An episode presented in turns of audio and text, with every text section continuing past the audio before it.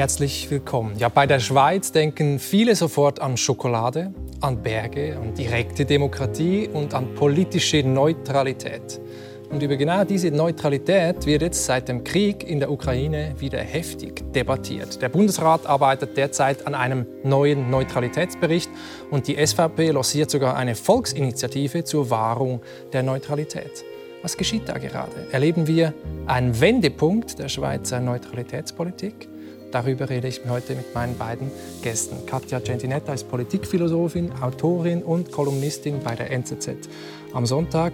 Und Annalena Müller ist Politologin, Politikwissenschaftlerin und äh, Co-Geschäftsleiterin äh, der Denkfabrik Voraus, ein Forum für Schweizer Außenpolitik. Herzlich willkommen Ihnen beiden. Danke sehr.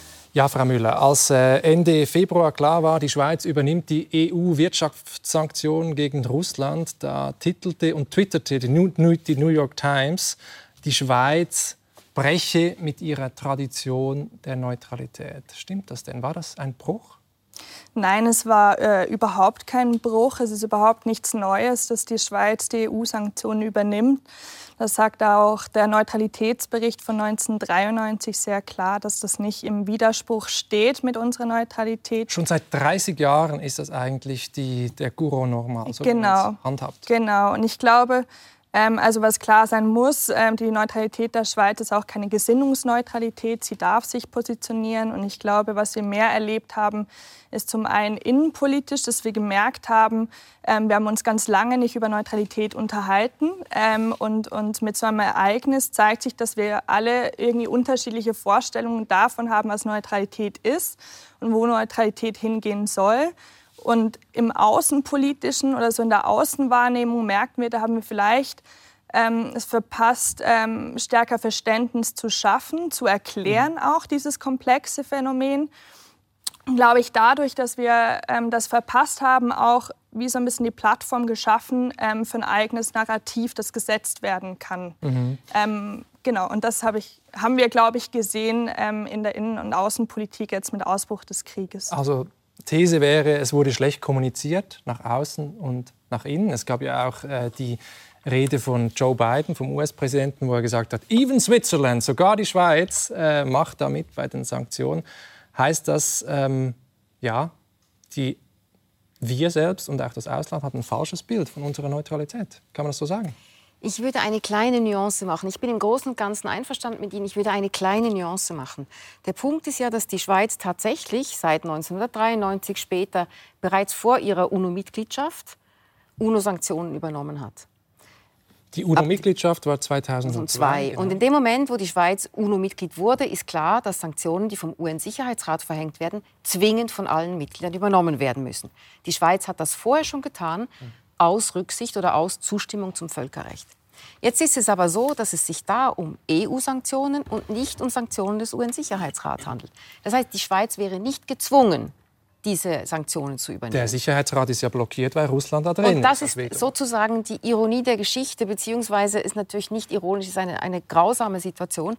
Aber die Tatsache ist, dass in diesem Fall der UNO-Sicherheitsrat gar keine Sanktionen sprechen kann, weil Russland natürlich das Veto mhm. einlegen mhm. würde. Insofern ist die Übernahme der EU-Sanktionen schon eine politische Position. Und der Bundesrat hat sie meines Erachtens zu Recht damit begründet, dass es eine Position ist pro Völkerrecht, also gegen die Verletzung des Völkerrechts, gegen den Aggressor. Was insofern interessant ist, als, das, als die UN tatsächlich den Krieg als Mittel verboten hat. Und als UNO-Mitglied muss die Schweiz sagen, wenn ein Krieg dennoch stattfindet, muss der Aggressor verurteilt werden. Mhm. Jetzt aber sind wir genau in der Situation, dass genau der Aggressor dieses Völkerrecht bricht. Mhm. Das heißt, und damit das Völkerrecht eigentlich in Frage stellt. Insofern würde ich sagen, ist das, was die Schweiz gemacht hat, ist eine politische Position, aber es ist eine richtige Position, die in diese Zeit passt. Aber Sie würden sagen, da ist was Neues auch passiert. Man ist einen Schritt weiter gegangen. Man könnte vielleicht auch sagen, die Sanktionen waren umfassender als jemals in der Geschichte, also ähm, in großem Umfang wurde der Güter- und Geldtransfer gestoppt, Vermögen gesperrt. Und seit dieser Woche dürfen auch Schweizer Banken und Versicherer keine Geschäfte mehr mit russischem Öl finanzieren. Ähm, aber man könnte natürlich sagen, wenn man den Bericht von 1993 anschaut, da drin steht eigentlich schon auch selbst der Bruch mit dem Völkerrecht. Also es muss gar nicht die UNO ähm, Bedingung sein. Insofern ist es so zweischneidig, ob es jetzt wirklich was Neues ist, eine Epochenwende oder nicht. Also ich glaube wirklich, eine Epochenwende ist es nicht. Ähm, die Schweiz hat immer wieder die EU-Sanktionen übernommen. Ähm, man kann darüber diskutieren, dass das im Umfang oder im Ausmaß in dem Sinn ein Schritt weiter ist, aber es ist in dem Sinn, ich glaube, spiegelt nur wieder, dass wir immer wieder in der Geschichte auch die Neutralität diskutieren und diskutieren mhm. müssen. Und ähm, das war zum Beispiel mit diesem Bericht 1993, der ist ja auch entstanden, nachdem die Schweiz erstmal UNO-Sanktionen übernommen hat mit dem äh, Überfall von Irak auf, auf Kuwait. Zweiter Golfkrieg 1990. Genau. genau. Und es gibt immer wieder, ähm, glaube ich, solche Punkte, wo die uns auch erschüttern vielleicht ein Stück weit ähm, und wo wir uns wieder über die Neutralität unterhalten müssen, was sie denn ist ähm, wie wir uns in der Welt positionieren damit äh, und wie weiter in, in der neuen Situation. Und Sie sagen ja, wir brauchen diesen Austausch, die, diese Debatte auch, eine breite Debatte und wir dürfen das nicht den alten weißen Männern überlassen, haben Sie in einem Interview mit dem Tagesanzeiger gesagt. Ähm, Außenpolitik ist sexy, Zitat von Ihnen. Ähm, was meinen Sie damit? Ist eine neue Generation für die Außenpolitik was ganz Neues bedeutet der Schweiz und wieder an Stellenwert gewinnt? Also ich glaube, grundsätzlich leben wir in einem, in einem Staat, ähm, wo sehr lange Zeit und immer wieder mal das Credo ist, die beste Außenpolitik ist keine. Und wir machen Außenpolitik so ein bisschen mit dem Rücken zur Außenpolitik und gucken gegen innen. Ähm, und, und ich glaube, dass, dass natürlich eine ältere Generation ähm, jetzt im Neutralitätskontext spezifisch ähm, aufgewachsen ist oder stärker mit einem Narrativ aufgewachsen ist, dass uns die Neutralität durch die Kriege getragen hat, dass in dem Sinn diese Friedensinsel Schweiz aufgrund der Neutralität gibt. Und ich glaube, eine jüngere Generation, in dem Sinn die um 89 nach 89 geboren ist, ist erstmal in einer Welt aufgewachsen, ähm, der Globalisierung. Äh, the world is flat, dachte man so ein bisschen. Da spielt Neutralität keine Rolle, da hat ja auch keine Auswirkung, egal ob man sie hat oder nicht und merken nun, dass wir in eine neue Phase gehen, neue geopolitische Phase in dem Sinn, wo sich Großmächte auch konfrontativ gegenüberstehen ähm, und wo Neutralität auch wieder eine Rolle spielt, aber vielleicht mehr eine Rolle von, äh, was tun wir dann mit ihr, wenn wir sie haben und wie tragen wir vielleicht mit der Neutralität auch ein Stück weit zur Welt bei oder zur, zur Friedensordnung. Ich glaube, das kann man natürlich, kann ich nicht äh, für alle Jungen sprechen und, und kann man nicht ähm, in dem Sinn so einfach darstellen, aber so ein bisschen grundsatzmäßig, glaube ich, äh, ist es wichtig, beide Positionen mit einzubeziehen. Mhm. Wie nehmen Sie das wahr, Frau Centinetta, diese jüngere Generation mit Blick auf die Außenpolitik? Ich glaube tatsächlich, dass, äh, dass, wie Sie das geschildert haben, dass Sie in einer anderen Welt geboren sind und dass dieses Verständnis einer großen globalen gemeinsamen Welt viel stärker ist, als das bei einer Generation vorher noch war. Ich bin wahrscheinlich irgendwo dazwischen. Auf der anderen Seite finde ich es spannend, und das, das halte ich für die eigentliche interessante Situation heute, dass genau diese Welt sich geöffnet hat und sich jetzt wieder zu schließen beginnt. Dass wir mit diesem Angriffskrieg, mit dem zwischenstaatlichen Angriffskrieg in Europa eine neue Situation haben, die sich einbettet in neue geopolitische Konfrontationen, von der wir noch nicht wissen, wie weit sie geht. Das heißt, wir leben zwar in einer neuen Welt, die aber noch neuer oder vielleicht ein Stück weit älter wird oder älter und damit neuer, weil sie sich wieder anders konstituiert. Und ich glaube, dass deshalb darin, und das ist eigentlich das Gute an dieser Situation, diese Debatte tatsächlich sehr notwendig ist. Mhm. Was verstehen wir unter Neutralität und wie wollen wir sie leben? Sie haben ja auch ein Buch herausgegeben, mit herausgegeben, mit dem Titel Eine Außenpolitik für die Schweiz im 21. Jahrhundert. Sie sind eine der bekanntesten Philosophinnen der Schweiz zu politischen, wirtschaftlichen Themen, haben auch mal die Sternstunde Philosophie moderiert, NZZ Standpunkte. Jetzt, wie ich gesagt habe, Kolumnistin für die NZZ am Sonntag. Ähm, Sie sitzen auch in diversen Verwaltungsräten, auch im Aufsichtsrat des IKRK, des Roten Kreuzes. Ähm, was würden Sie denn ganz knapp sagen? Wohin sollten wir den Kompass richten, ähm, was Außenpolitik angeht, was Neutralität angeht? Die Neutralität, muss ich gleich sagen, wird in dem Buch natürlich erwähnt, aber sie spielt nicht die Hauptrolle. Wir deklinieren die verschiedenen Politikbereiche durch und stellen fest, und das ist das Interessante, wie aktiv die Schweiz in den letzten Jahrzehnten in allen verschiedenen Politikbereichen war und versucht hat, eigentlich, wie Sie das ein bisschen ausdrücken, die Welt ein Stück weit in die richtige Richtung zu treiben oder ein Stück weit besser zu machen. Und die Tatsache, dass die Schweiz sich, in, also dass die Welt sich in einer Veränderung befindet, in dieser geopolitischen neuen Zerrissenheit, haben wir darin, das Buch kam vor dem Ukraine-Krieg heraus, haben wir darin bereits betont, die französische Fassung kam auch noch davor raus. Jetzt sind wir an der englischen Fassung, wo wir das neu aufnehmen. Mhm. Das spitzt die Situation natürlich zu. Aber ich glaube, und darüber diskutieren wir noch, das Neutralitätsverständnis, das alte, orientiert sich in einer europäischen Welt. Und das neue Neutralitätsverständnis muss sich in dieser globalen Welt zurechtfinden. Und ich glaube, darin liegt die große Herausforderung. Interessant. Sie, Frau Müller, sitzen ja äh, in einer Expertengruppe, die den Bundespräsidenten und Außenminister Ignazio Cassis berät. Es erscheint nämlich Ende August ein neuer Neutralitätsbericht. Sie selbst haben Politikwissenschaften studiert in Oxford, Zürich und Leiden. Sie haben beim EDA gearbeitet, beim Schweizer Außendepartement, bei der UNO, bei unterschiedlichen Thinktanks, NGOs in Brüssel, Nairobi, Athen und so weiter und äh, seit Mai diesen Jahres Co-Geschäftsführerin ähm, der Denkfabrik äh, Voraus. Jetzt zu diesem Bericht, der da kommen soll. Sie können noch nicht viel verraten, aber was ist denn das Ziel? Was soll denn da, da drin stehen? Was ist die Funktion dieses neuen Berichts? Also ich glaube, die Funktion dieses Berichtes ist genau, wie wir am Anfang angesprochen haben, dass es diesen russischen Angriffskrieg auf die Ukraine gab, dass wir merken, ähm, in dem Sinne, diese Situation, wir wissen nicht genau, was wir unter Neutralität verstehen. Es gibt praktisch äh, bei jedem Menschen eine andere Auffassung von Neutralität. Ähm, innenpolitisch wie auch außenpolitisch haben wir gemerkt, dass es eben in Frage gestellt wird, dass es kritisiert wird, dass es nicht verstanden wird. Ähm, und ich glaube, in dieser Situation ist der Bericht da, um, um eine strukturierte Debatte zu ermöglichen, auch um Neutralität zu erklären ähm, und zu schauen, äh, wie haben wir das bis jetzt gehandhabt, was sind so ein bisschen die ähm, das ist der Rahmen, der gesteckt ist ähm, und ein Stück weit natürlich Diskussion, ähm, was gibt es für Möglichkeiten, äh, wie weiter. Mhm. Also in der Vorbereitung war es auffallend für mich zu sehen, wie viele Neutralitäten es gibt und gab. Also es gibt von der aktiven Neutralität, die die Altbundesrätin Micheline Galmiret ähm, ins Spiel gebracht hat, hier auch ein neueres Buch zur Neutralität, gibt es die kooperative Neutralität, von der der Ignazio Gassis am WEF gesprochen hat, dann eine solidarische, eine differenzielle Neutralität, flexible, bis zur integralen Neutralität, die die SVP jetzt fordert. Mir ist es ein bisschen vorgekommen, als sei die Neutralität sowas wie Knetmasse, mit der man beliebig äh, umgehen kann ähm, und beliebig formen kann, je nach Situation und je nach Bedürfnissen. Passt das Bild, Frau Centinetta? Insofern passt das Bild als, und das ist ganz wichtig festzustellen, gerade auch im Hinblick auf die Initiative, die lanciert wird, die Schweiz hat mehrmals die Diskussion geführt, schon 1847, ein Jahr vor dem neuen Bundesstaat, ob die Neutralität in der Bundesverfassung verankert werden soll. Sie ist es nicht. Und sie ist schon gar nicht als Ziel verankert. Das ist eigentlich der ganz wichtige Punkt. Die Neutralität wurde in der Schweiz immer verstanden als Instrument, als Mittel zum Zweck, das heißt, um die Staatsziele zu erreichen. Die Neutralität ist an sich kein Staatsziel.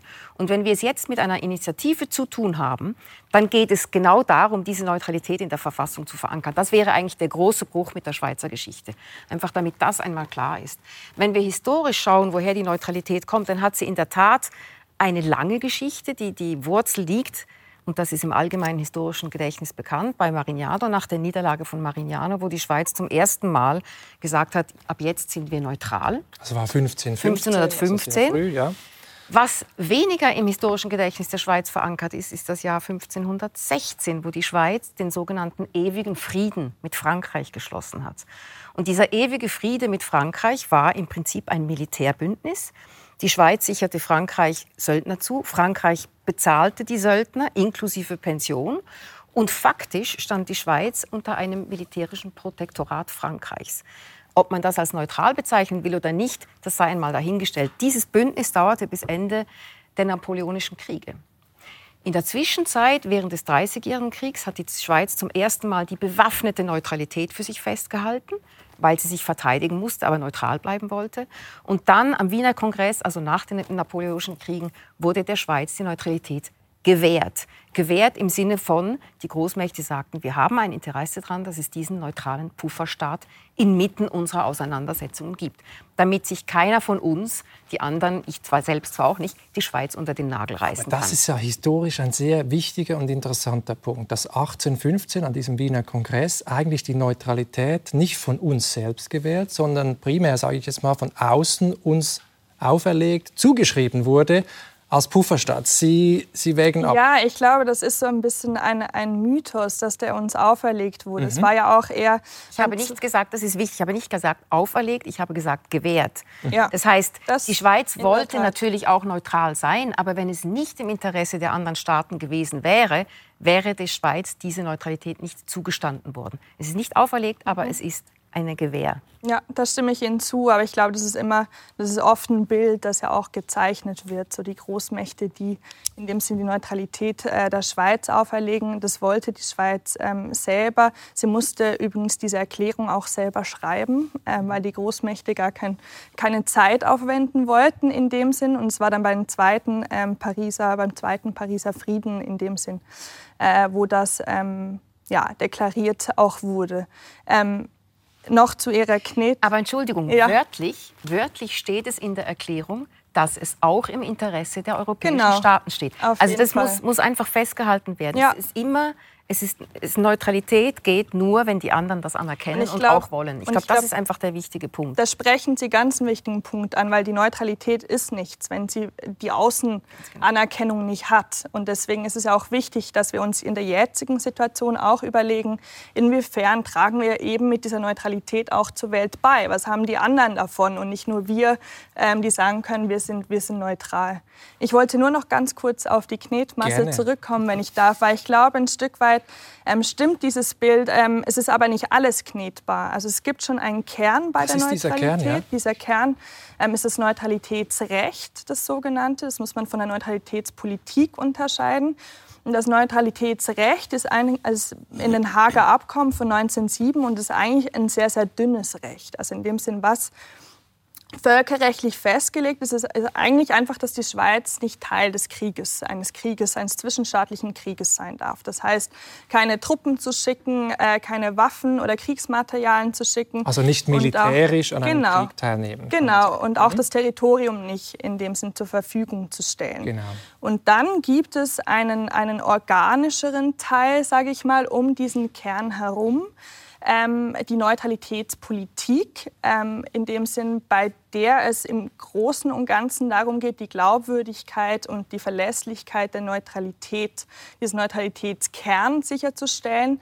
Ähm, das hat aber sehr viel Spielraum und wir sehen das ja auch, Sie haben die verschiedenen Neutralitäten angesprochen. Ähm, das passt sich auch immer wieder dem geopolitischen Umfeld an und muss sich auch diesem geopolitischen und, und unserer Außenwelt in dem Sinn ähm, anpassen. Die einzige Sache, ähm, die wir auf jeden Fall müssen, in dem Sinn auch in Friedenszeiten, ist zu schauen, ähm, dass wir in dem Sinn im Kriegsfall ähm, nicht bündnispflichtig sind. Das heißt zum Beispiel keiner NATO beizutreten, wo, wenn dann eben Krieg ausbrechen würde, wir automatisch in einen Krieg gezogen werden würden.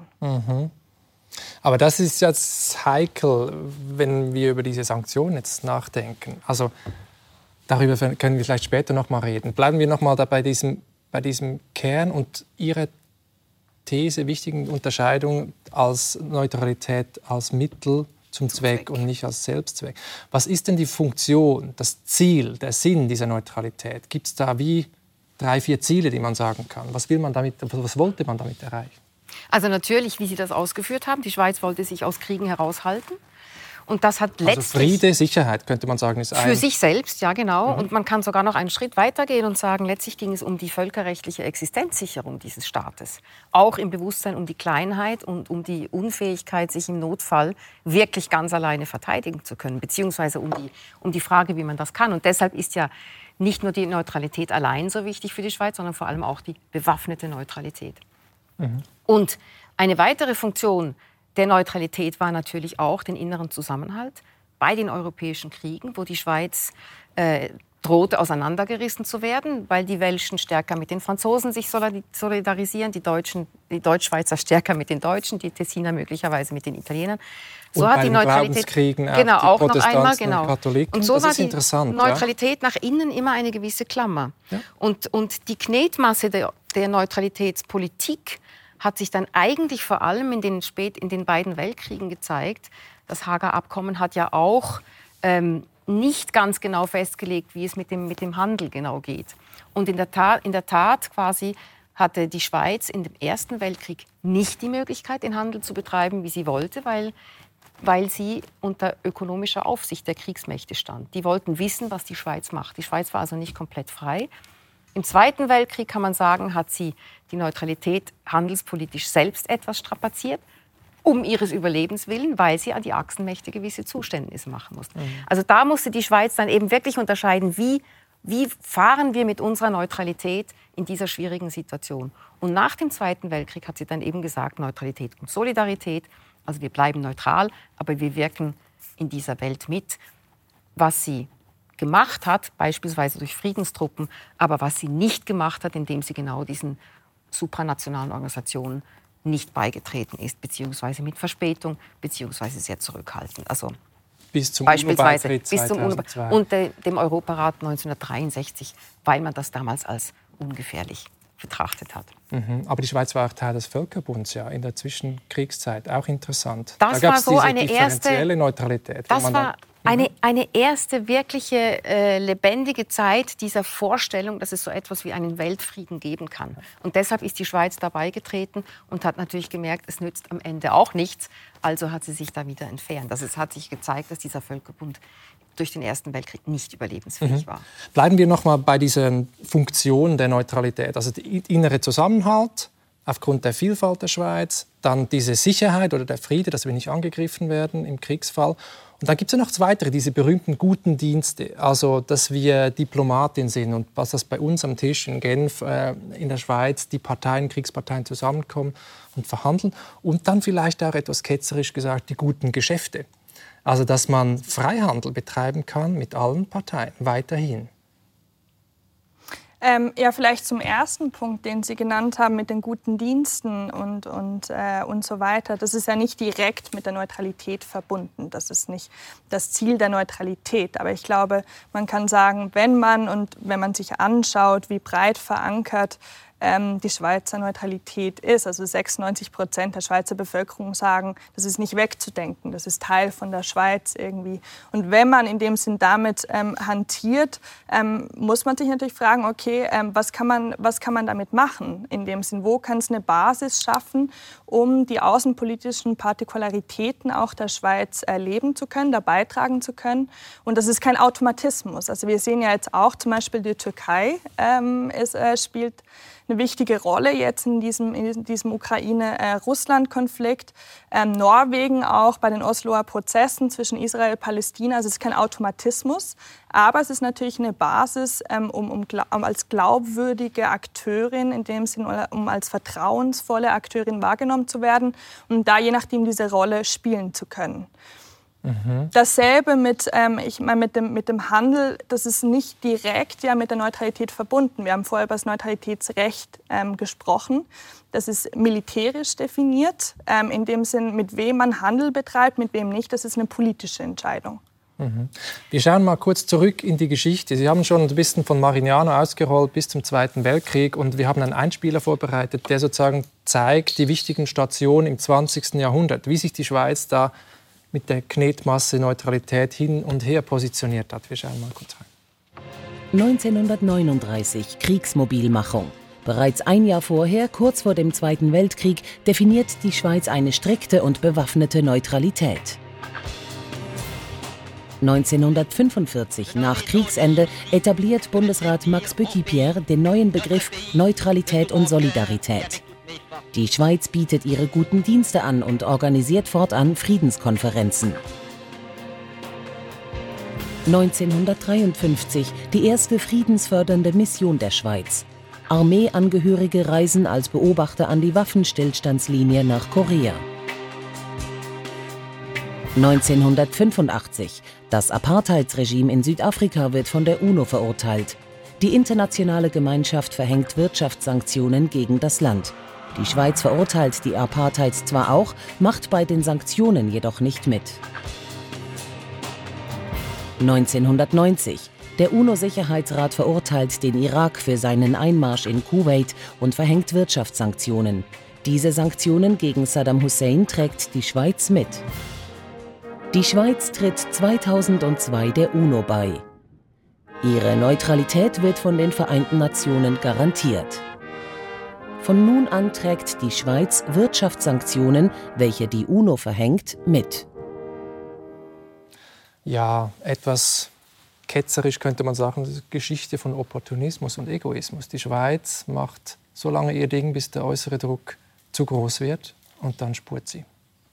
Das finde ich schon sehr ketzerisch, weil ganz einfach auch, weil jedes Land Interessen hat, Überlebensinteressen hat, Existenzinteressen hat, Wohlfahrtsinteressen hat und letztlich in diesem Kontext auch Politik machen muss. Ich finde die Frage des Handels aber sehr interessant. Und zwar fängt diese Frage, mit wem handeln wir, dürfen wir handeln, als neutraler Staat eigentlich sehr früh beginnt. Also der, als Vater des Völkerrechts gilt ja der holländische Humanist Hugo Grotius, der dieses, diesen Wälzer gemacht hat ähm, über das Kriegsrecht und das Recht im Frieden. Und darin, 1625, darin hält er explizit fest, äh, was heute auch noch gilt, eben beispielsweise keine Beteiligung, keine Waffenlieferung, keine Durchfallsrechte. Und er hält auch fest, wann, äh, Handel im Prinzip nur mit dem guten Kriegsführer. Und das heißt, mit dem, der sich verteidigen muss oder der Recht hat im Krieg. Hm? Also das, was das dann genau mhm. heißt, muss man über. Mhm. Aber er sagt das und er sagt, und im Zweifelsfall mit keinem von beiden. Und kurz später kommt der neuenburgische Völkerrechtler Emile de Wattel der ein damals auch gültiges Standardwerk schreibt und sagt, Handel ist mit beiden erlaubt. Hm. Und das finde ich schon sehr interessant. Und ich glaube, darin, ich glaube, in dieser Handelsfrage liegt vermutlich heute wirklich ja. der Streitpunkt im Innern und Außen. Und ich glaube, dass da vermutlich, wenn wir von Opportunismus sprechen oder wenn wir von der Frage sprechen, wie wir damit hantieren, glaube ich, ist das der Punkt, der heute und in Zukunft am stärksten zur Disposition steht, beziehungsweise wo wir uns am stärksten überlegen müssen, wie wollen wir darin mit Neutralität verfahren. Mhm. Ja, und wann werden wir zur Kriegspartei, wenn wir mit wem welche Geschäfte machen? Das ist ja eine entscheidende Frage. Aber glaube ich, was der Einspieler auch gezeigt hat, ist, dass seit 1990 wir eher bei der Position von Hugo Grotius sind, die sagt, äh, Wirtschaftssanktionen ja mit den richtigen sozusagen oder gegen die falschen, aber militärische Eingriffe nicht. Also in dem Sinn ähm, ist ja die schweizerische Neutralität ist ja nicht akteursfokussiert, also in dem Sinne man sagt nicht, das sind die per se die richtigen, das sind die falschen, sondern orientiert sich am Völkerrecht. Richtig. Also in dem Sinn ähm, ist das, glaube ich, ein entscheidender Unterschied. Ähm, und die ganze Handelsdebatte ähm, haben wir jetzt natürlich ja auch im Kontext der, der Ukraine, jetzt äh, weniger mit generell im Handeln, sondern mehr mit, mit Waffenausfuhr. Ähm, und, und das ist natürlich auch eine interessante Frage, wo wir jetzt im Schweizer Kontext sehen. Ähm, in dem Sinn zum einen äh, gibt es klare Gesetze neben dem Neutralitätsrecht, äh, die das verunmöglichen, in dem Sinn diese indirekten Ausfuhren. Ähm, das haben wir selber so entschieden, äh, unabhängig vom ähm, Neutralitätsrecht. Und dieses Recht müsste geändert werden, wenn wir das möchten. Ähm, und das ist interessant. Dass wir ähm, Waffen und Munition eben nicht an Länder äh, exportieren dürfen, die im Krieg sind oder irgendwie Spannungen sind oder wo es absehbar ist, dass die im Krieg sind. Genau. Ähm, und in dem Sinn gibt es ja auch ähm, bei den Ländern, wo wir Waffen liefern und geliefert haben, ähm, nicht wieder Ausfuhrerklärungen, die wir abgeschlossen haben, die es eben auch ähm, denen praktisch äh, nicht erlaubt, diese Waffen und so weiter einfach weiterzugeben, sondern die müssten das mit uns absprechen und entsprechend haben wir dann unsere Gesetze. Und, und da ist die Diskussion interessant, äh, wie weit möchten wir das eben öffnen, in dem Sinn, um äh, auf der richtigen Seite sozusagen der Geschichte zu sein. Ich glaube, das ist eine interessante Frage, weil es ist natürlich nicht immer so klar mhm. wie in dem Fall. Ich glaube, ich glaub, es ist auch noch wichtig, wichtig zu sehen, dass die Hager Konvention von 1907 in einem gewissen Sinn zum heutigen, in einem gewissen Kontrast zum heutigen Völkerrecht steht. Weil bei der Hager Konvention war im Prinzip noch anerkannt, dass Krieg eine Möglichkeit ist, Politik zu machen. Und der, im heutigen Völkerrecht ist das nicht mehr der Fall. Krieg ist heute, ein Angriffskrieg ist heute verboten. Mit anderen Worten, eigentlich kann man unter heutigem Völkerrecht gar nicht mehr wirklich neutral sein. Die Schweiz hat ihre Neutralität beim Eintritt in die UNO gesichert und gesagt, die Schweiz bleibt neutral. Das wird auch anerkannt. Aber im Kern gibt es eine Differenz, die sich genau in so Zeiten wie heute zeigt. Eigentlich muss, wird Russland völkerrechtlich verurteilt. Das bedeutet, dass die Schweiz diesem Urteil beisteht und dieses Urteil gleichzieht. Und trotzdem will sie neutral bleiben. Und ich glaube, das ist der Konflikt, Konflikt, in dem wir heute stecken und der mit dem Neutralitätsrecht von 1907 nicht geklärt ist. Ja, und es gibt eine Partei in der Schweiz, nämlich die SVP, die jetzt genau da für die Zukunft Klarheit schaffen will mit Hilfe einer Volksinitiative, die unter der Ägide des Altbundesrats äh, Christoph Blocher lanciert wird, die genau das fordert, dass es eben Wirtschaftssanktionen nicht gibt, genauso wenig wie, wie militärische äh, Parteinahme. Und äh, wir hören da mal dem SVP-Nationalrat Roger Köppel zu, wie er diese Position begründet. Auf keinen Fall darf die Schweiz Waffen liefern an eine kriegsführende Partei. Das ist ein Bruch mit dem Neutralitätsrecht. Also da rühren wir im Prinzip das Neutralitätsrecht zum Fenster aus. Und es ist auch ein Bruch von unseren Gesetzen. Und die Diskussion, die wir jetzt in Bern haben, die erachten wir als brandgefährlich. Und das zeigt eben, dass die Schweiz jetzt von der Politik, von diesen Parteien, immer tiefer als Partei in den Krieg hineingeritten wird. Das hat angefangen mit diesen Wirtschaftssanktionen. Das ist auch ein Kriegsmittel, ein Kriegsinstrument. Das ist ja so wahrgenommen worden, dass die Schweiz nicht mehr neutral ist. In Bern redet man sich ein, wir sind immer noch neutral. Und jetzt hat man gemerkt, Sanktionen allein nützen nichts. Die bringen zu wenig. Jetzt kommt der Ruf nach Munition vom Herrn Pfister. Ja, wenn man nach Munition ruft, kommt nachher der Herr Burkhardt und sagt, wir müssen auch Waffen liefern, weil Munition allein langt nicht. Und da haben sie eine Eskalationsspirale.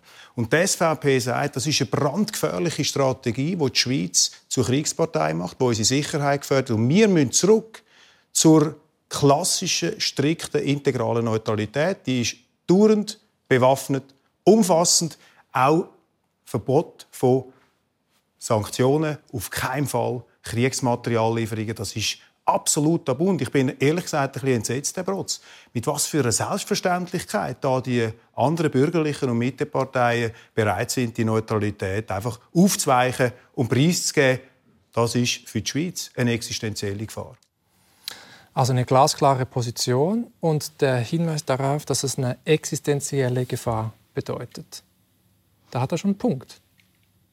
Ähm, also ich glaube, das, was, was er ja als Gegensatz fordert oder die SVP als Gegensatz fordert, ähm, ist, ist einfach auch ähm, ich sage es mal so, nicht mehr zeitgemäß. Also man, das ist eine, eine, Neutralität, die per se mal sagt, dass man die größtmögliche Sicherheit äh, durch äh, die größtmögliche Unabhängigkeit hat. Und ich glaube, das ist heute in der heutigen Welt nicht mehr ähm, der Realität entsprechend. Gleichzeitig ist es eben eine Neutralität, äh, die vorgeschlagen wird, die in dem Sinn Sanktionen äh, verbietet. Übrigens interessanterweise munkelt man ja, dass die UNO-Sanktionen doch noch übernommen werden dürfen dürfen ähm, dann.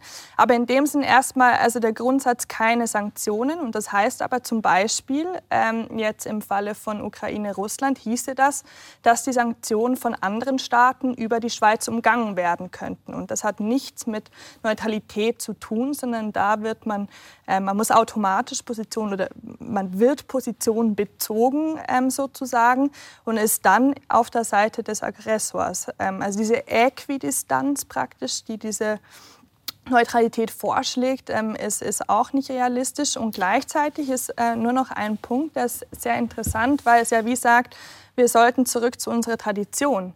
Aber was Sie und was Sie vorher auch angetönt haben, äh, Frau Centinaita, ist ja, dass es eigentlich das ein Paradigmenwechsel wäre. Also man würde die Neutralität als Zweck in die Bundesverfassung ähm, einschreiben, äh, während sie heute eben ähm, nur Mittel zum Zweck ist, seit 1848 eigentlich. Und man könnte auch sagen, es wäre zurück zu diesen Hager Abkommen, ähm, zu diesem Kern des Neutralitätsrechts eigentlich zu diesem Ursprungsgedanken. Und insofern wäre es natürlich wirklich ein Zurück in eine alte Welt, die als solche nicht mehr funktioniert. Und sie wäre in dem Sinne, es wäre in dem Sinne brandgefährlich, um Herrn Köppel zu zitieren, weil es damit der Schweiz außenpolitisch komplett die Hände bindet.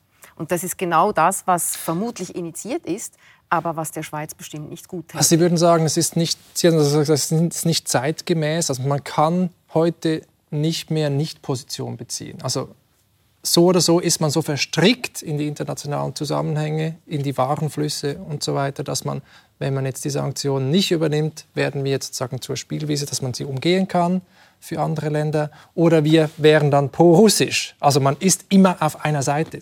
Wollen Sie das sagen?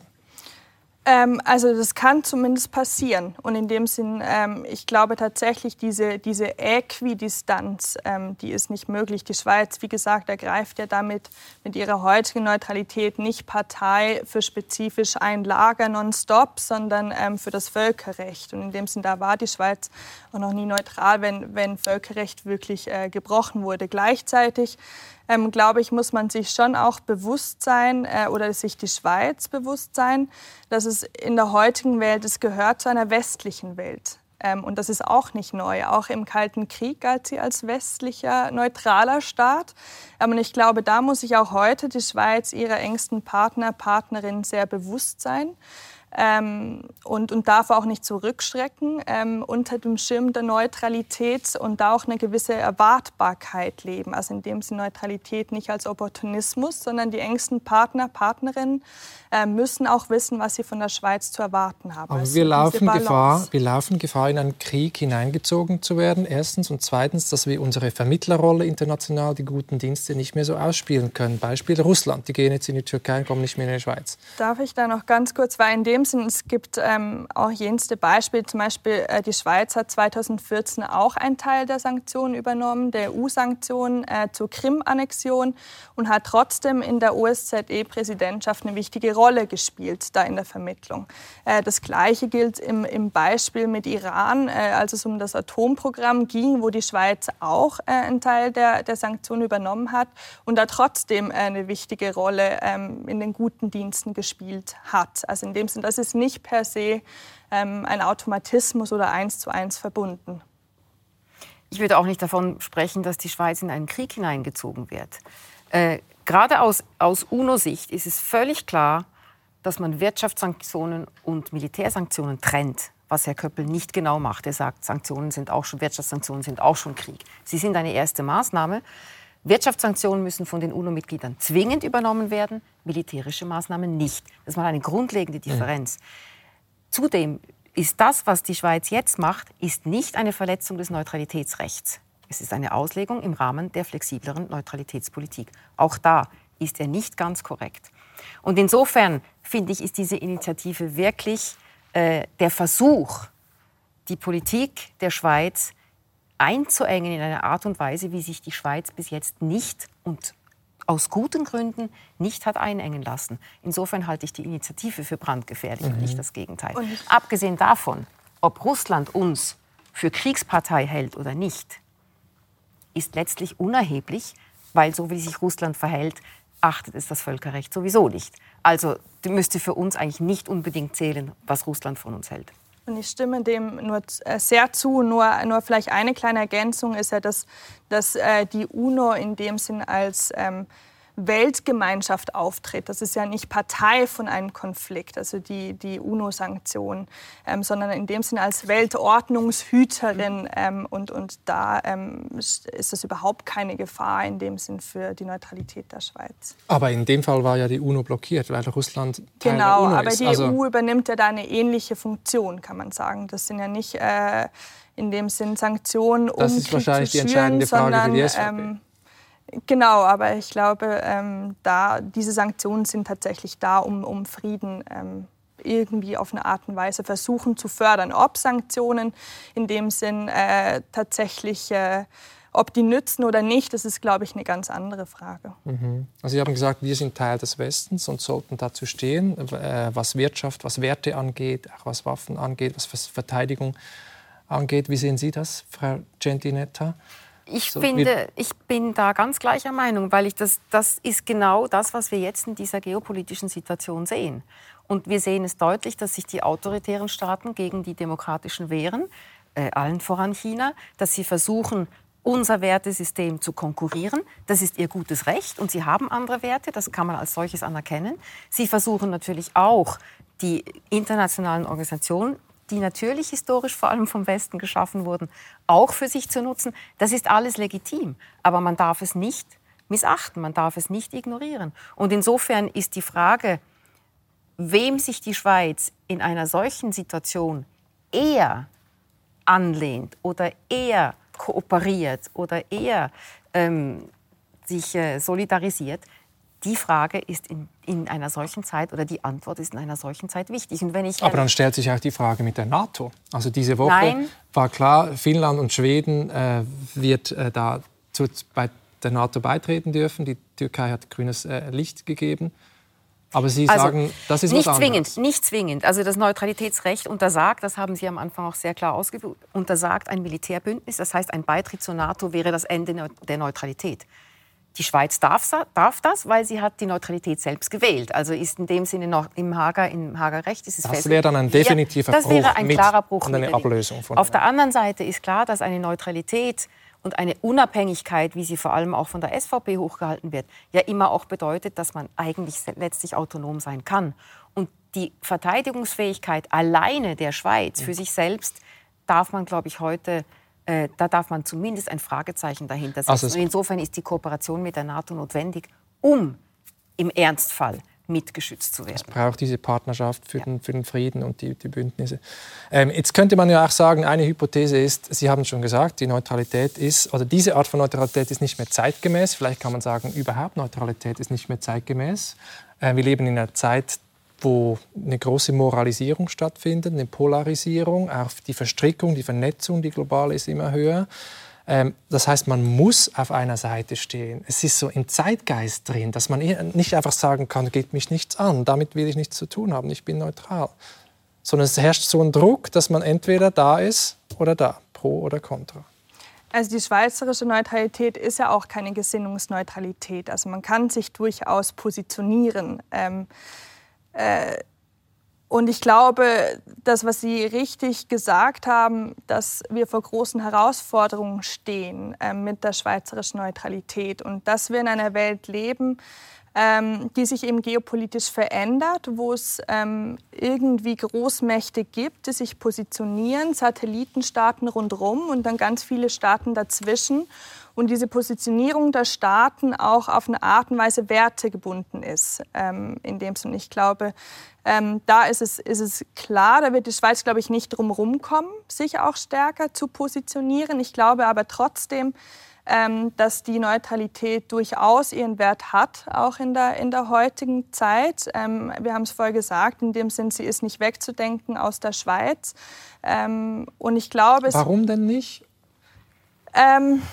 Also ich glaube, äh, da müsste man jetzt die Leute befragen, in dem Sinne zum einen ähm, glaube ich, hat es schon auch mit einem Geschichtsnarrativ zu tun, dass wir uns erzählen, ähm, das auf vielen Mythen basiert, ähm, in dem Sinn, dass ähm, die Neutralität uns vor sehr viel bewahrt hat. Ähm, glaube ich, ist ein Punkt davon. Was das stimmt ist, ja auch zu einem großen Teil.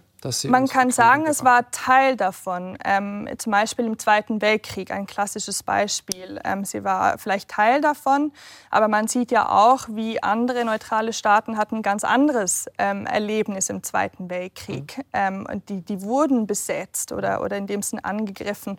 Und da ist auch diese Überhöhung der Neutralität nicht da wie, wie bei uns. Also in dem Sinn aus einem gewissen äh, Geschichtsnarrativ ist sie wichtig.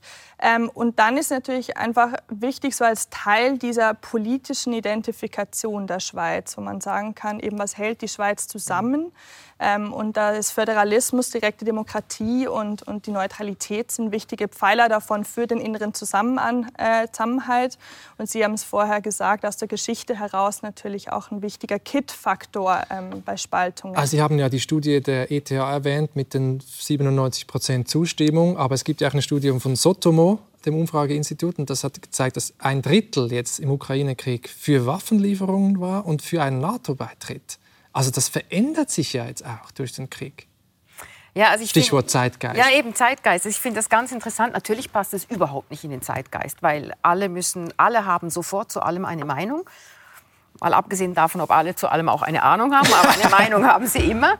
Und, und man ist natürlich aufgefordert. Und, und ich glaube, so gesehen passt die Neutralität tatsächlich nicht in den Zeitgeist. Aber Zeitgeist ist ja an sich noch keine Qualität. Richtig. Also deshalb lohnt es sich nicht etwa oder wäre es komplett falsch, aus Zeitgeistgründen zu sagen, die Neutralität kippen wir jetzt. Ich habe mir tatsächlich in den letzten Wochen wirklich oft gefragt, will ich eigentlich diese Neutralität noch so, wie wir sie haben, oder will ich die nicht mehr angesichts der Welt, in der wir stehen? Und es ist für mich natürlich völlig klar, dass in diesem Krieg ist für mich klar, wo mein Herz schlägt. Das ist sonnenklar. Und auf der anderen Seite muss ich sagen, wenn ich wirklich alles, was wir jetzt diskutiert haben, nochmal Revue passieren lasse, muss ich am Schluss sagen, ich wäre trotzdem für die Beibehaltung der Neutralität der Schweiz. Und zwar wirklich auch mit Blick auf das internationale Genf, das wirklich eine einzigartige Stellung hat in der Welt. Und auch nicht zuletzt, Sie haben es erwähnt, mit Blick auf das IKRK. Interessanterweise ist die humanitäre Neutralität ist ja eigentlich von niemandem bestritten.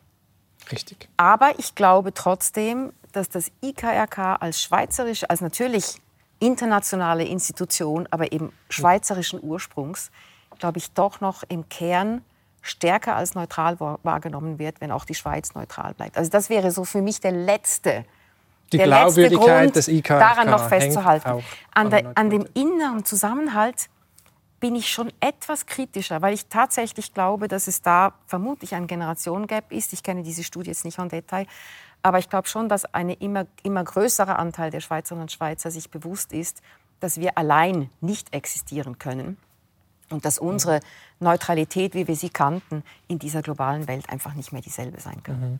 Und die Frage ist natürlich dann, wo ziehen wir die Grenzen? Also Waffenlieferungen, Munitionlieferungen, auch mit wem und gegen wen äh, Völkerrechtsbrüche oder auch Menschenrechtsmissachtung, Stichwort äh, China oder Saudi-Arabien. Also Sie haben von Werten gesprochen, die unterschiedlich sind im Westen, in, in Europa, als zum Beispiel in, in China oder in Russland. Also das ist eine extreme Grauzone und sehr, sehr heikel, sich da irgendwie da durchzunavigieren und da eine Linie zu ziehen. Auf jeden Fall. Ähm, und, und das wird Teil dieser Diskussion jetzt, glaube ich, auch sein. Ähm, ich glaube, um, um die Neutralität in dem Sinne als was Positives weiterleben zu können, braucht es zum einen eine Erwartbarkeit, ähm, die ich vorher genannt habe. Also in dem Sinne, es darf nicht Opportunismus sein. Wir haben von der Außenwahrnehmung gesprochen, die ist sehr wichtig. Also die Schweiz muss als Partnerin auch wahrgenommen werden. Dazu gehört eine gewisse Erwartbarkeit. Es gehört auch eine gewisse Kohärenz dazu. Also wenn wir von Waffenlieferungen ähm, indirekt an die Ukraine sprechen, ähm, ist es, glaube ich, schwierig zu erklären, wieso wir Waffen an Saudi-Arabien liefern, ähm, die in einem Krieg sind im, im Jemen, ähm, der aber nach Neutralitätsrecht als innerstaatlicher Konflikt gilt. Deswegen ist es rechtlich möglich, aber da, glaube ich, ist, ist eine Kohärenz wichtig. Ähm, und das Dritte ist, glaube ich, was Sie vorher angesprochen haben, Frau Centinetta, wirklich, wofür brauchen wir sie? Das internationale Genf, die guten Dienste. Und ich glaube, da gehört es auch dazu, äh, sich zu fragen, ob wir als Schweiz nicht noch mutiger sein könnten. Also wir zum Beispiel unsere, unsere Dienste. Ähm, beschränken wir sehr auf äh, zwischenstaatliche Konflikte. Aber die meisten Konflikte heute sind eigentlich innerstaatliche Konflikte, wo es auch je nachdem Mediation braucht, sich da reinzuwagen, Dialog offen zu halten. Das ist heute auch etwas, was, was nicht sehr beliebt ist und auch Mut braucht, ähm, glaube ich. Das wäre ähm, eine Neutralität nicht als Feigheit, sondern als Mut. genau, zum Beispiel. Verstehe. Ich glaube, also es gibt da immer verschiedene Geschichten zu erzählen zu etwas. Und ich würde mir wünschen, dass in zehn Jahren äh, sitzen wir zusammen und erzählen eine Geschichte vom Mut. Ich glaube, was Sie sonst noch angesprochen haben, in dem Sinn, wo ziehen wir die Grenzen und mit wem mhm. sprechen, mit wem handeln wir, ähm, das ist eine Diskussion, die hat per se nichts mit der Neutralität zu tun. Das ist eine politische Frage. In dem Sinn, wo ziehen wir Grenzen zum Beispiel ähm, naja, ist das so Handel. klar? Je nachdem, wie man die Neutralitätspolitik versteht, geht es da schon auch um Neutralität. Also in dem Sinne jetzt im Beispiel von, von China, ähm, wo mhm. systematische Menschenrechtsverletzungen passieren, ist das erstmal innerstaatlich. Das ist etwas, das in China passiert. Und diese Frage, wie wir damit umgehen, stellen nicht nur wir uns. Wir sehen das mit ganz vielen europäischen Staaten. Wir sehen in Deutschland, wie ähm, Außen- äh, oder Minister Habeck in dem Sinn versucht, irgendwie einen Weg dazu finden, Frau Baerbock. Ähm, das sind Fragen, die nicht nur wir uns stellen, sondern das ist eine westliche Staatengemeinschaft, die sich diese Fragen stellen. Und da sind wir wieder bei der Bundesverfassung, weil das sind natürlich dann zwei Ziele in dem Sinn ähm, von Wohlfahrt. Das ist ein Ziel aber auch festgeschrieben, Menschenrechte mhm. zu fördern, Frieden zu fördern, die sich da ein bisschen... Ein Dilemma äh, auch, ja. Genau, und mhm. wo, man, wo man eine Balance finden muss. Und das ist eine sehr schwierige ähm, Balanceaufgabe der Politik. Aber tangiert nicht primär oder nicht die Neutralität, wenn ich Sie richtig verstehe? Ist per se keine Frage der Neutralität. Jetzt ist ja. die jetzige Zeit noch aus einem zweiten Grund spannend, Frau Centinetta, weil nämlich ab Januar 2023 wird die Schweiz durch äh, Pascal Beriswil vertreten im UNO-Sicherheitsrat für, für zwei Jahre. Das ist ein Novum, obwohl die Schweiz äh, UNO-Mitglied ist seit 2002. Ähm, was erwarten Sie da? Welche Rolle kann, soll die Schweiz spielen im UNO-Sicherheitsrat in den nächsten zwei Jahren? Also erstens mal ist die Schweiz nicht das erste neutrale Land, das diese Rolle einnimmt im UNO-Sicherheitsrat. Das heißt, äh, es ist nicht, es ist ein Novum für die Schweiz, aber es ist nicht für die UNO ein Novum. Mhm. Das ist mal das Wichtigste, wenn wir sehen, was die Schweiz als Schwerpunkte definiert hat, nämlich äh, die, äh, das Klimathema ist das relativ unproblematisch. Die Sicherheit der Welt, den Weltfrieden ist im Moment schon wieder etwas problematischer. Ähm, die, äh, und was natürlich die, die Frage ist, ist die Effizienz des Gremiums. Und da sind wir natürlich in einer Situation, die im Moment wahnsinnig schwierig ist, weil sich sozusagen wie im Kalten Krieg wieder Ost und West gegenüberstehen. Da wird die Schweiz nicht viel machen können, weil das ist ein Powerplay, in dem sie wohl kaum Großes erreichen kann. Also im Prinzip wäre der UNO-Sicherheitsrat ja reformbedürftig. Aber ich glaube, dass sie an den Prozessen und an den Themen, wie sie sich einbringt mit den Ideen, kann sie genauso viel und genauso wenig machen wie andere. Und ich halte es aber trotzdem in dieser jetzigen Zeit für eine außerordentliche Chance, dass die Schweiz genau jetzt diese Rolle einnimmt. Weil wenn wir auch sehen, was äh, der Außenminister, unser Bundespräsident mit der kooperativen Neutralität beschreibt, dass er sagt, kooperativ vor allem auch mit demokratischen Staaten, dann kann er da und dann kann die Schweiz da als neutrales Land, das sich aber zu den Demokratien und zum Völkerrecht bekennt, durchaus eine Rolle einnehmen. Und ich glaube, darin liegt wirklich eine, eine Stärke oder da liegt ein, eine Chance, in den nächsten Jahren. Und ich glaube noch einmal zur Frage, wo denn die Grenzen stehen. Ich glaube, dass die politische Neutralität genau jetzt wirklich überlegt werden muss im Sinne, ja zu einem Völkerrecht, das aber gerade gefährdet ist. Gefährdet ist. Was machen wir da? Und da mit den demokratischen Staaten zusammenzustehen, halte ich für eine sehr kluge Position, also, die gut ausformuliert werden muss und die sich in den, in den, im Handel, also die sich in der Aktion dann zeigen muss. Also klar zu machen, wir stehen auf keiner Seite, nur auf der Seite des Völkerrechts und auf der Seite der Demokratie. Das weil wäre eine Aufgabe. Weil die Demokratien das Völkerrecht stützen und weil im Moment das Völkerrecht durch Nichtdemokratien in Frage gestellt wird, ohne alle in einen Topf zu werfen, aber der Angriff kommt von dort. Mhm. Und das andere mit dem Handel glaube ich tatsächlich, dass da sich die große Frage der Zukunft stellen wird, weil es ist nicht ausgeschlossen, dass sich die Weltwirtschaft teilt und dann wird die Schweiz ja. sich entscheiden müssen. Und dann wird es wahrscheinlich nicht mehr einfach der Handel mit allen möglich sein. Abgesehen davon, und das ist ganz wichtig auch heute, wir haben jetzt erkannt, dass der Wandel durch Handel gescheitert ist. Also wird man da eine andere Politik fahren müssen. Mhm. Absolut. Äh, ich glaube, ich stimme da äh, Ihnen sehr äh, zu. Ich glaube noch zur, zur Rolle der Schweiz im Sicherheitsrat oder vielleicht zu den Chancen. Wir mhm. reden immer über die Risiken ähm, in der Schweiz, aber ich glaube, es gibt ganz viele Chancen.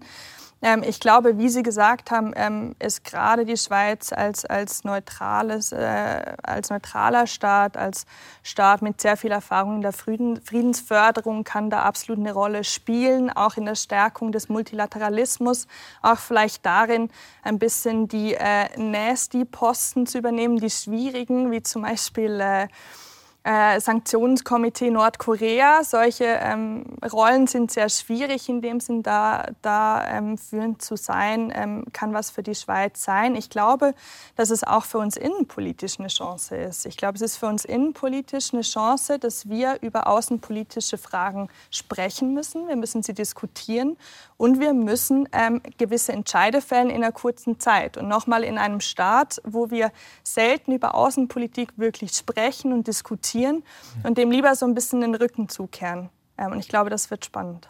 Mhm. Also da ist wieder dieser Mut auch, diese breite Debatte anzustoßen und über dieses Selbstbild auch nachzudenken. Sie haben mal gesagt, ist, im Hinterkopf ist sowas wie eine gute Außenpolitik ist keine Außenpolitik. So, das wird sich ändern müssen, wenn ich Sie richtig verstehe.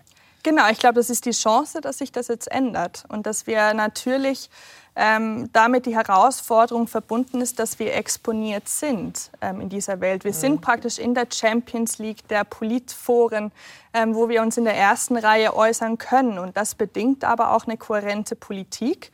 Ähm, und das wird zu Diskussionen führen. Ich glaube, das ist eine Chance. Aber das heißt auch zur eigenen Größe zu stehen. Obwohl mhm. wir ein mhm. kleines Land sind, sind wir wirtschaftlich sehr stark. 80 Prozent des Rohstoffhandels läuft über die Schweiz und so weiter. Also uns nicht kleiner machen, als wir sind, wenn ich Sie richtig verstehe. Jetzt zum, ja.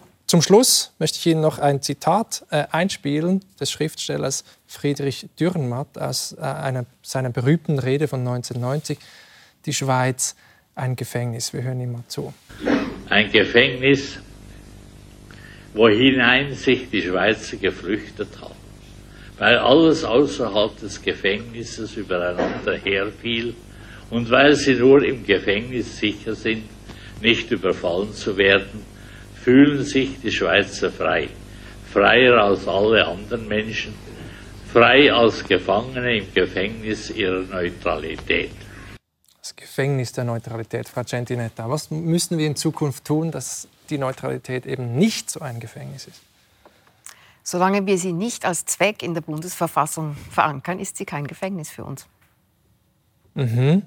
Und da bleibt dieser Spielraum, diese Wahrheit, würden Sie sagen, es kann auch eine Stärke sein? Absolut kann das eine Stärke sein. Und ich bin eben, wie gesagt, ich finde nicht, dass man heute die Neutralität einfach das Kind mit dem Bade ausschütten müsste, sondern wir müssen uns tatsächlich überlegen, was wir darunter verstehen und wie wir diese in diesem 21. Jahrhundert wirksam machen können für uns und für andere. Mhm. Und das für Sie, diese Vermittlerrolle, diese guten Dienste, ist wahrscheinlich ein Kernpunkt. Ist ein Kernpunkt, ja. Die, Neutral die humanitäre Neutralität ist ein anderer Kernpunkt. Und die Tatsache und die Aufgabe, Handel in dieser Welt neu oder differenzierter zu denken, ist für mich auch noch eine Aufgabe. Mhm. Frau Müller? Also ich glaube, indem wir, ähm, wie Sie richtig sagen, indem es nicht Zweck wird und wir uns aber gleichzeitig einfach bewusst sind, dass es nicht Zweck ist, weil das, das haben wir irgendwie, ähm, scheint mir in der öffentlichen Debatte, kommt das doch äh, ab und zu mal raus. Es ist ein Mittel zum Zweck, das heißt, es darf nicht höher gehalten werden als unsere Ziele, als unsere Werte in der Bundesverfassung.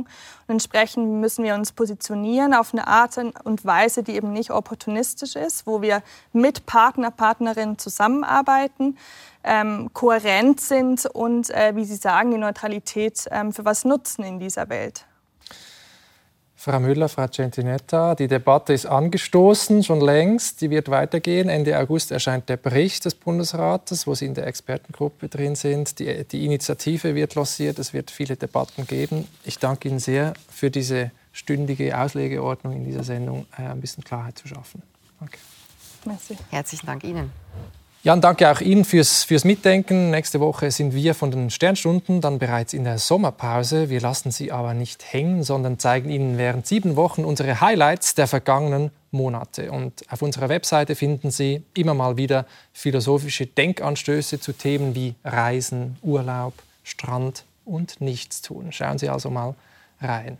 Jetzt gleich folgt der zweite Teil der beeindruckenden Dokumentation über das legendäre Jazz Festival in Montreux. Bleiben Sie also dran, bleiben Sie gesund und genießen Sie den Sommer. Bis bald.